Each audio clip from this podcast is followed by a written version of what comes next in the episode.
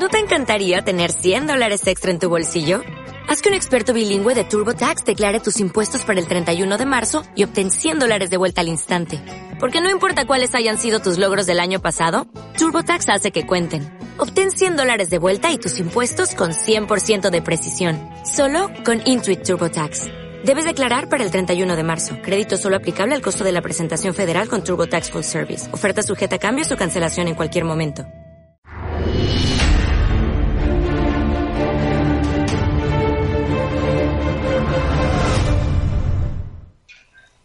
Hola amigos de Demos, aquí en Cartagena de Indias, un gran saludo. Vamos a dar comienzo un, un gran programa de cultura y reflexión con dos amigos también de América. Uno de, de lujo que conocéis, Gustavo Pareja en Guayaquil. ¿Qué tal, Gustavo? Hola, ¿qué tal? Eh, es un placer estar nuevamente haciendo un podcast aquí en Demos y con tremendos panelistas el día de hoy. Un abrazo y, a todos. Y bueno, el super lujazo que alguna vez nos, nos honra con su presencia, pues el, nuestro gran maestro, pues, decir, pues eh, Patricio Lons, desde Argentina. Patricio, ¿qué tal? Bueno. Hola, muchas gracias. Este, bueno, ese elogio excesivo será por, por esa mala fama que tenemos los argentinos de ser muy agrandados. Pero bueno, yo te agradezco, porque ya que no tengo abuela que me elogie, este, bienvenido, bienvenida a las palabras de Vicente, ¿no es cierto? Por supuesto. Bueno, pues eh, el título que por supuesto le, le, se lo pedimos a, al maestro Lons es Pandemia, eh, domina, o dominación, o sea, pandemia o dominación globalista sobre los pueblos o sobre las naciones, ¿no? Es decir, eh, y a partir de ahí creo que Patricio, tú mismo plantea un poco cuál es esa idea fenomenal de de cuál puede, haber sido la trayectoria de esa acción que, tú ves, siempre has visto muy clara contra los pueblos y las naciones. Bueno, eh, el hombre ha luchado por su libertad desde el paraíso terrenal, ¿no es cierto? Ahí empieza a perder eh, su, su, libertad, ¿no es cierto? Pero ya en Occidente vemos que la, las pérdidas de las libertades eh, sobre los hombres y los pueblos y luego sobre los estados-naciones, comienzan, podemos decir, primero con la revolución luterana, ¿no? más llamada reforma, que provocó la, el quiebre, la destrucción de esa magna cristiandad europea que unificaba eh, prácticamente de una punta a la otra de Europa, ¿no? Porque incluso aún la, la Iglesia Ortodoxa, aún Estado cisma, eh, guardaba por lo menos gran similitud de tradiciones y de, y de costumbres, ¿cierto?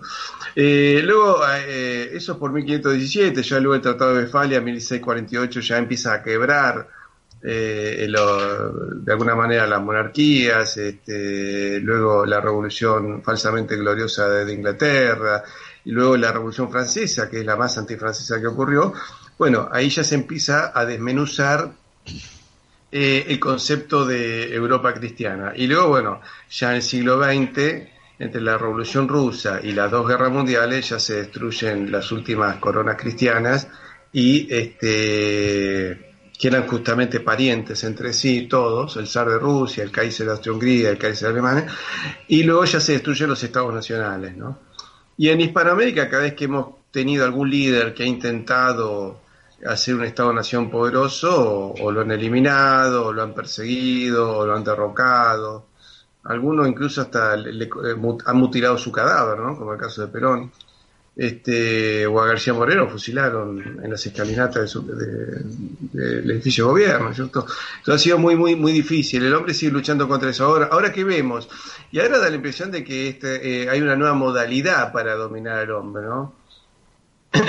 se probó, acá se probaron dos modelos, como dice Adrián Salbucci, era o el policía en la esquina, el modelo soviético, o el televisor en el living, el modelo capitalista occidental. Y bueno, ganó este nuevo modelo de televisor en el living mezclado con miedo. Y el miedo aterra a la gente. ¿Cuál es? Este, en realidad han creado del mundo un archipiélago gulag, que ya no necesitan esos campos de concentración soviéticos. Todo el mundo se ha quedado preso en su casa y con miedo.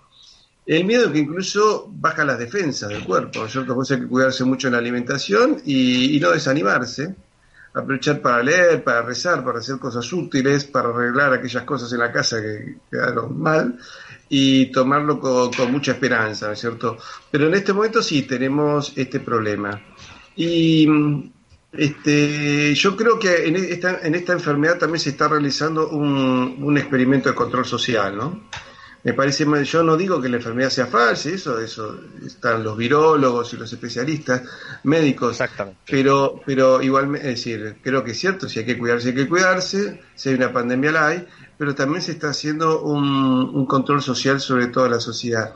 Este, ahora, el origen de este virus, no sé, la doctora Chiapano, el otro día en una entrevista que le hicieron en TLB1, dijo que hay 54 laboratorios de armas químicas y bacteriológicas en el mundo con 13.000 científicos trabajando en ellos.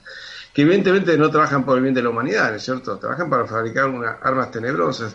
Ahora, yo pregunto, ¿este virus se habrá escapado? No sé.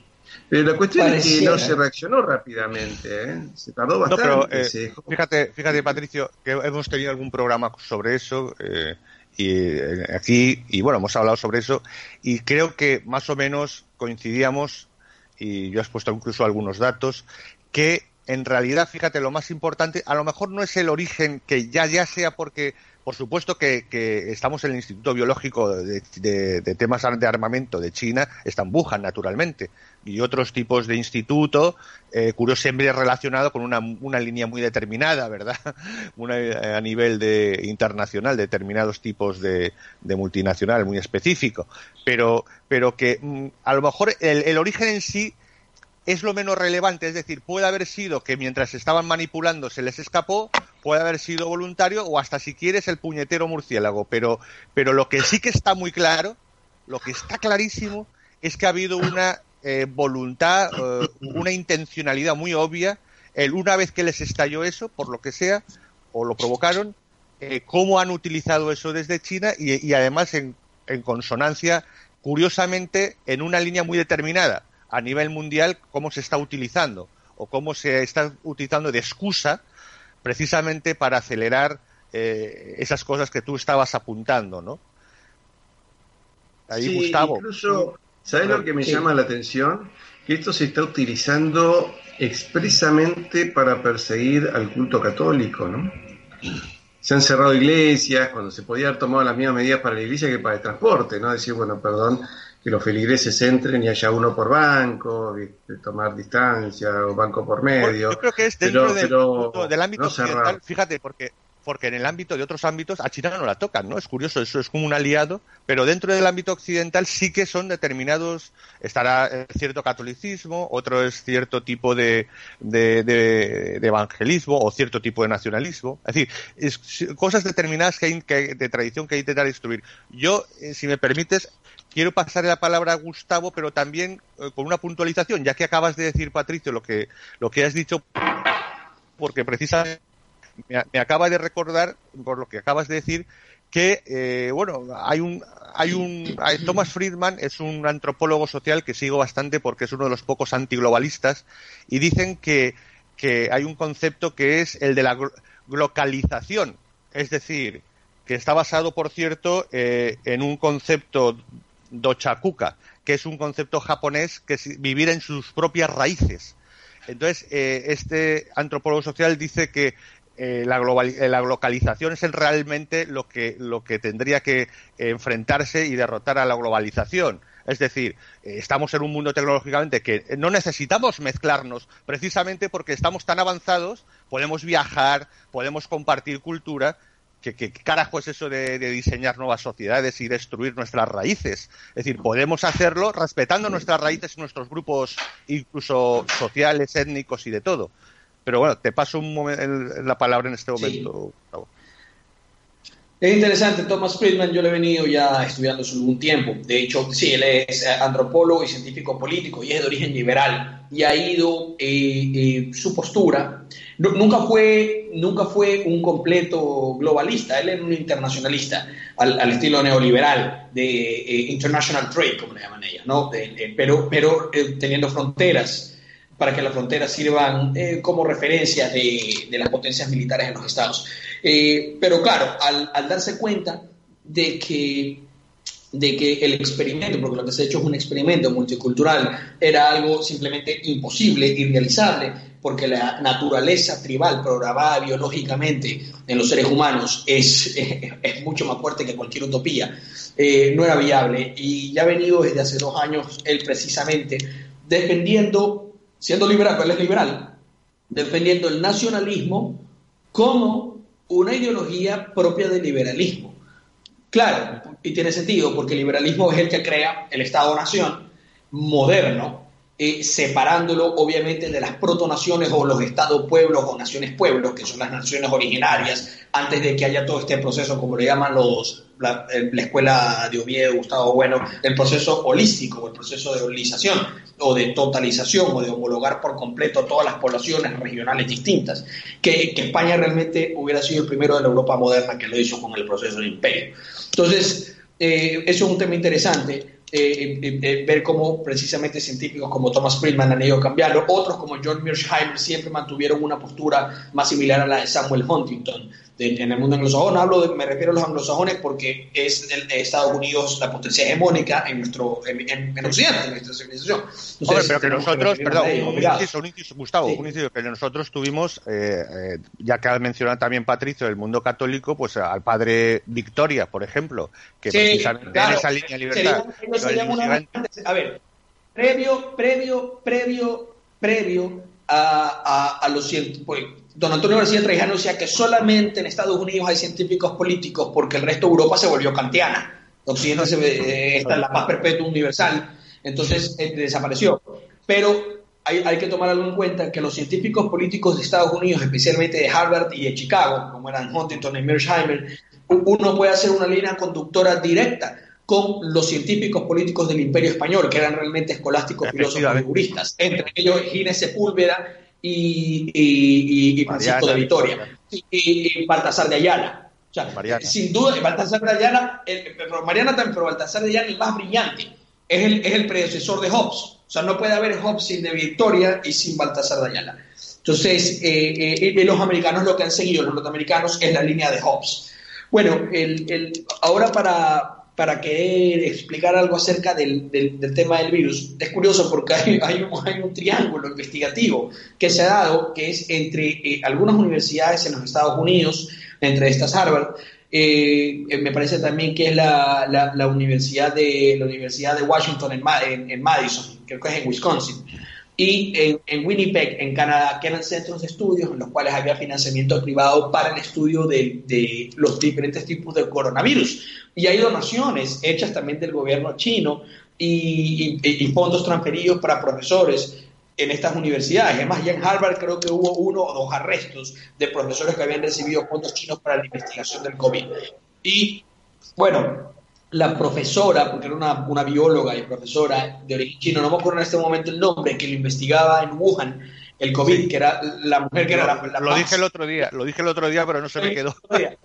Ella fue, estuvo también en Winnipeg y estuvo también en los Estados Unidos, la llevaron de gira, me parece que hasta el año pasado, hasta el 2019, dio una conferencia en Washington, me parece que en Georgetown, que una conferencia a, a puerta cerrada, ¿no? La Universidad de Georgetown. Entonces, eh, eh, ya, ya, aquí hay algo raro, ¿no? Ya venían estudiando, estoy aquí, eh, mucha gente del, del, círculo intelectual, de inteligencia, militar, estratégico, ya venía, ya venía dándole, dándole vueltas. Entonces, evidentemente, esto aquí demuestra que un arma biológica es, porque se estaba estudiando de esa forma, ¿no? Entonces, era, al menos estaba contenida científicamente para su estudio y era una potencial arma biológica. ¿Y de ahí qué pasó? Va, va, va a producir, eh, eh, va a producir la reelección, la, evitar la reelección de Trump, por cierto, va, va, a evitarlo. ¿A evitarla? Sí, seguramente la va a evitar. Vamos, vamos a ver, vamos a ver qué pasa. Porque, mira, Estados Unidos tiene un, un, un récord de que los presidentes de guerra son populares y esta crisis es, simultánea, es similar a una guerra. Entonces podría también aumentar la popularidad de Donald Trump. Así sí, los pueblos, no, los pueblos no cambian de, disculpame, como dice Gustavo, los pueblos no cambian de líder en medio de una guerra. Uh -huh. claro. ahora, eh, ahora que perdió las elecciones después de la guerra. Después de la guerra. Medio, un año después de la guerra. Eh, medio permite, no, permite, permite no Gustavo, que le, que, le, que le, pase un momento la, la palabra a Patricio otra vez. Eh, apuntando, Patricio, fíjate que hemos comentado que, tenía antes incluso de, todo el mundo westfaliano, eh, se había desarrollado, como muy bien estaba apuntando, bueno, eh, primero eh, Gustavo y yo, todos los, Padre Victoria, en fin, todos los grandes que ha comentado Gustavo, precisamente, eh, por una parte, en mantener un libre mercado, pero sin embargo con una unidad, eh, y respetando las naciones. Es decir, no era necesario Westfalia en realidad para el desarrollo de las naciones y de, su comercio en realidad, porque todo, todo ese desarrollo intelectual en realidad, en realidad se tenía, ¿no? Sí, y en realidad si, si hubo algún retraso fue a causa de las guerras de religiones eh, eh iniciadas por los protestantes que generaron decenas de millones de muertos. El, desastre que, que creó el, luteranismo, el calvinismo, en Europa significaron millones y millones de muertos, y luego la guerra en Flandes es por eh, eh, la avaricia de la Liga Hanseática, ¿no es cierto? Entonces, eh, que se querían quedar ellos con, con, todo el usufructo de la gente. De hecho, el nivel de vida de los pueblos germánicos descendió abruptamente, por eso Humboldt reconoce en 1804 que un trabajador novo hispano, en lo que hoy es México, ganaba seis o siete veces más que su equivalente, su homólogo alemán, ¿no es cierto? Entonces, de hecho, Alemania, hasta que no se reunifica con Bismarck, eran ducados más o menos que trataban de levantar cabeza, pero, pero estuvieron, eh, el protestantismo le hizo muchísimo daño a la economía europea. Os propongo, eh, eh, ¿qué podría hacer, siguiendo la idea inicial de Patricio, podría esto, precisamente por lo que estaba, lo último que estaba diciendo Gustavo, ¿puede esto ser una jugada? Vamos a, vamos a asumir ya ese que es una jugada, eh, para frenar ese posible eh, contraataque que era un poco recuperando el tema nacional, Trump, etcétera, ¿no? Al, menos confrontar un poco esa, esa hegemonía, ¿no? De eh, globalista socialdemócrata, básicamente. podría ser o podría haber una reversión. ¿Cómo lo veis? ¿Cómo le veis más cerca eso? ¿Como, un, como una movida definitiva o a lo mejor provoca una reacción inesperada para ellos? A mí me da la impresión de que acá pues, hay varias hipótesis. Una es la que dicen los chinos, que los militares norteamericanos que estuvieron en Wuhan para un campeonato deportivo militar pudieron llevar el virus lo, eh, para eh, frenar el crecimiento chino. El otro, la, otra idea, la otra idea dicen que en realidad los chinos lo metieron en Europa y en Estados Unidos como, como un contraataque político, ¿cierto? Eh, pero también puede ser una, la gran prueba de experiencia y dominio social para llegar al nuevo orden mundial, ¿no es cierto? No sé si con eso te, te, respondo, Vicente, no sé si era lo que... No, ¿cómo lo vería? Yo, yo me, refería más a, que cómo lo ves tú, ¿pueden conseguir en esa línea avanzar o podrán tumbar un poco esa ese al menos un poco aire fresco contra esto que era la administración Trump y sus aliados europeos de, de, eh, Visegrado, etcétera, eh, Gustavo, ¿cómo ves tú eso? ¿Cómo ves ese movimiento? ¿Crees que pueden defenderse ante esto? ¿O, los va a arrollar la excusa para una brutal deuda pública, que es, lo que se está haciendo, y arrasar con el, con el Estado socialdemócrata básico, eh, el, antinacional, ¿no? ¿Cómo, ¿Cómo lo ves? A ver, yo, yo creo que si es que buscaban algún tipo de beneficio, eh, las personas que tienen que controlan los hilos del poder o tienen los que forman la, supuesta élite que llamamos. El beneficio sería posterior a la pandemia y no para unificar ni hacer un Estado mundial, porque yo creo que ellos tienen bien claro que eso no es posible. Lo que sí es posible es que un Estado nuclear o hegemónico, nuclear me refiero al núcleo de la civilización, pueda imponer un orden y todos los demás regirse ese orden, que eso ya lo tienen, que es el orden americano. Eh, y controlar desde ahí. controlar desde ahí. no, me importa, pues americano, pues, se ejerce con, dólares, con la Reserva Federal y con las Fuerzas Armadas de los Estados Unidos, es americano. La ideología que tenga es irrelevante, que es ideología liberal. Eh, eh, Estados Unidos es una potencia hegemónica, el imperio tiene una religión que es el, liberalismo, como el imperio español tenía el catolicismo. Y el, y el, pero, lo que está ahora dominando, por lo digo para que los europeos nos entiendan, es el progresismo socialdemócrata. Que, es parte del liberalismo. Es, una vertiente liberal. No, vamos a entrar a discutir eso.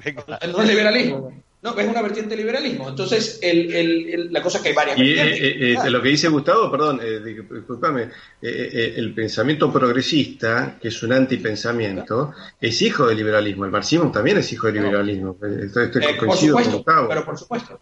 Pero por supuesto que lo es. Es antitradicional. El, colombiano Nicolás Gómez Dávila, que es un, metafísico filósofo extraordinario, precisamente lo comenta y explica cómo el, liberalismo es un hijo de la derecha, de, la encierre Regime. Pero eh, eh, entonces sale, sale, sale el hijo rebelde y el hijo bastardo, que es el marxismo. bueno, entonces centrémonos en lo que es actualmente el hijo del bastardo, que, es el postmarxismo. A ver, a lo, a lo que quiero ir, a lo que quiero ir, que yo creo que ellos tienen claro que ya tienen el orden y quieren sostener ese orden. Lo que quieren hacer es que el proceso de, homo, o de homologación económica sea cada vez cada vez mayor, ¿no? Entonces, a lo mejor no planearon la, no planearon la crisis, pero, de esta pandemia, pero sí tenían ellos ya planes anteriores de ver si es que se dan este tipo de circunstancias, cómo reaccionar haciendo de manera forzada alianzas pública-privadas, precisamente para otorgar más competencias del Estado a sus entidades privadas que realmente, por así decir, una catedral de poder que controla por encima a los sistemas, al sistema estatal, ¿no? que es una deformación, porque lo que comienzas a tener es división de la soberanía. Eh, eh, en, en, Eso es Europa, ¿eh? Esa es la Unión Europea. Sí, esa es la Unión Europea, pero se puede replicar en los Estados Unidos, que es aún peor. ¿no? Entonces, puede que el, el parte de la reacción a toda esta pandemia sea hacer ese tipo de cosas, eh, todos los paquetes de estímulos económicos que se tengan que hacer precisamente para beneficiar a las propias empresas privadas, que son las que van a hacer todas estas campañas de supresión y de mitigación de la pandemia, etcétera. No creo que aumente tanto el control militar como vimos con la ley patriótica, el, Petrotac, eh, cuando fue el, 11 de septiembre, pero sí todo este tipo de, de alianzas público-privadas y todo este tipo de otorgación u otorgamiento de las competencias públicas por concesiones a los privados y vamos a comenzar a ver esta especie de, esta especie de monstruo, ¿no? Este, eh, esta especie de, corporativismo progresista, así como hubo el, corporativismo fascista, vamos a ver el corporativismo eh, progresista que va a salir con Sí, izquierda corporativa, exacto, como el gran euro, como el gran euro liberalismo corporativo, como lo quieran ver, porque también nos ven personas de izquierda, las personas de izquierda van a decir, no, capitalismo liberal, está bien, ya. Eh, ellos entienden, ya. Entonces, va a salir como el gran Adalid y dice, mira, que es la asociación pública privada y, y, todo este tipo de interconexiones con las grandes empresas lo que va a salvar a la humanidad. Que yo creo que no se va a cumplir porque esta gran crisis que estamos teniendo es un cambio de paradigma, así como cada siete u ocho años hay cambios de paradigma en el mundo. Yo creo que este aquí es el cambio de paradigma que toca el fin del el multiculturalismo. Porque comienza el, proceso de la localización. Habrá que ponerte una vela, San Gustavo. Habrá que ponerte una vela. por lo que creo que es irreversible. Creo que es irreversible. Muy, optimista, muy optimista. Me alegro, me alegro, Gustavo, que seas tan optimista. Estoy contigo, ojalá que sea así. Y, y, y para finalizar, porque ya eh, qué fascinante este, este programa y, cómo se nos va el tiempo de lo, de lo, enriquecedor que es, pero, pero vamos, creo que tenemos un, un, cierre de lujo y una conclusión que pueda ser del, del maestro Patricio. Eh, Patricio. Eh, mira, yo lo, lo, lo que veo de bueno en esto es que justamente el ataque del progresismo sobre la cultura se ha frenado, ¿no es cierto? En la conferencia anual de la mujer, que es eh, de la ONU, que es una conferencia absolutamente abortista, que iba a durar tres semanas, duró dos horas, creo, la sesión, y se fue todo el mundo a su casa muerto de miedo. Eh, y también, bueno, el crimen del asesinato de niños por nacer en la Argentina se ha detenido la estupidez eh, del lenguaje torsivo, claro, nadie puede empezar a decir médiques, diagnostiques y enfermedades, claro, este, contagiados, porque vos en una circunstancia trágica, eh, la pavada la tenés que dejar de lado, porque tenés que dar una información fidedigna, clara, entendible, eh, no puedes decir contagiados y contagiadas, no decir, tenés tantos contagiados, 100 hombres, 50 mujeres. Bueno, listo. Esos son los datos que tenés que mandar. Entonces, este, y si te cae una persona que, que no está muy definida con su sexo, dice, mire, yo tengo que dar datos muy concretos, porque en base a eso se toman medidas, porque yo no sé si es la misma medicación, eh, la misma dosis para un hombre que para una mujer, etcétera, en fin. Entonces, esa tontería ha quedado de lado. pero este, y creo que esto también va ha hecho que mucha gente también vuelva a la región, que vuelva a pensar en una economía de subsistencia, el concepto también de, la región, de la patria chica, todos esos valores, hay valores de tradición que están volviendo. Espero que la gente no tome actitudes igualmente salvajes o tribales unos contra otros, sino que todo el mundo colabore con todo el mundo.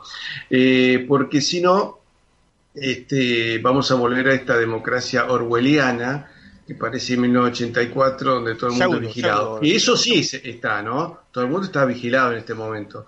Hasta cuántas cuadras caminás, etcétera, etcétera. Algo de eso hay. Lo que sí te quería decir es lo siguiente.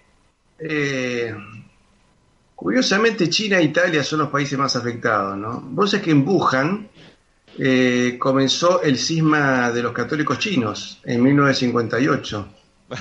Este, y ahora Bergoglio está muy interesado en entregarle a los católicos verdaderos al gobierno chino. ¿Te acuerdas del problema que tuvo con esa mujer china a la cual él le golpeó en la mano? Así, ah, ella le, ¿Se acuerda? Bueno, ella le dice no traiciones, le dice al Santo Padre no traiciones, ¿no es cierto?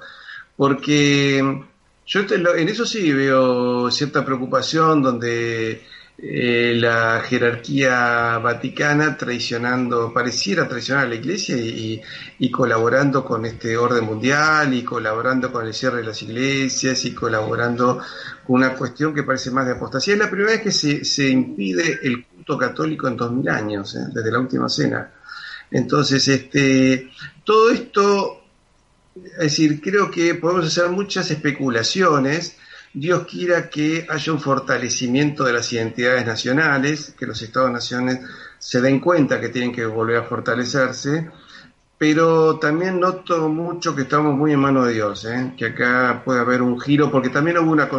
Acá va a haber muchos poderes que van a aprovechar para concentrar riqueza, y de la concentración de riqueza puede venir también una moneda digital y un reseteo financiero mundial, como ha dicho Enrique Romero también en su, en su canal de televisión. Entonces, este, no las tengo todas conmigo, no estoy muy tranquilo. Dios quiera que salgamos bien parados. Bueno, pues con este broche de oro que un poco apenas como los grandes, las grandes seriales nos deja casi con, con ganas de empezar eh, de nuevo y hacia ese nuevo misterio que nos ha planteado el maestro Lons. Y bueno, eso dará pie, esperemos, ¿no? Para que más programas. Y bueno, amigos, gracias por estar con nosotros. Eh, Patricio, pues muchas gracias. Maestro Lons, por haber estar con nosotros. Gustavo, pareja, muchas gracias. Saludos. Vicente, Gustavo, muchísimas gracias. Un abrazo a César y a toda la gente de Demos TV. Muy bien, pues nada, amigos, hasta el próximo programa. Un gran abrazo aquí desde las Américas, españolas, por supuesto. Un abrazo.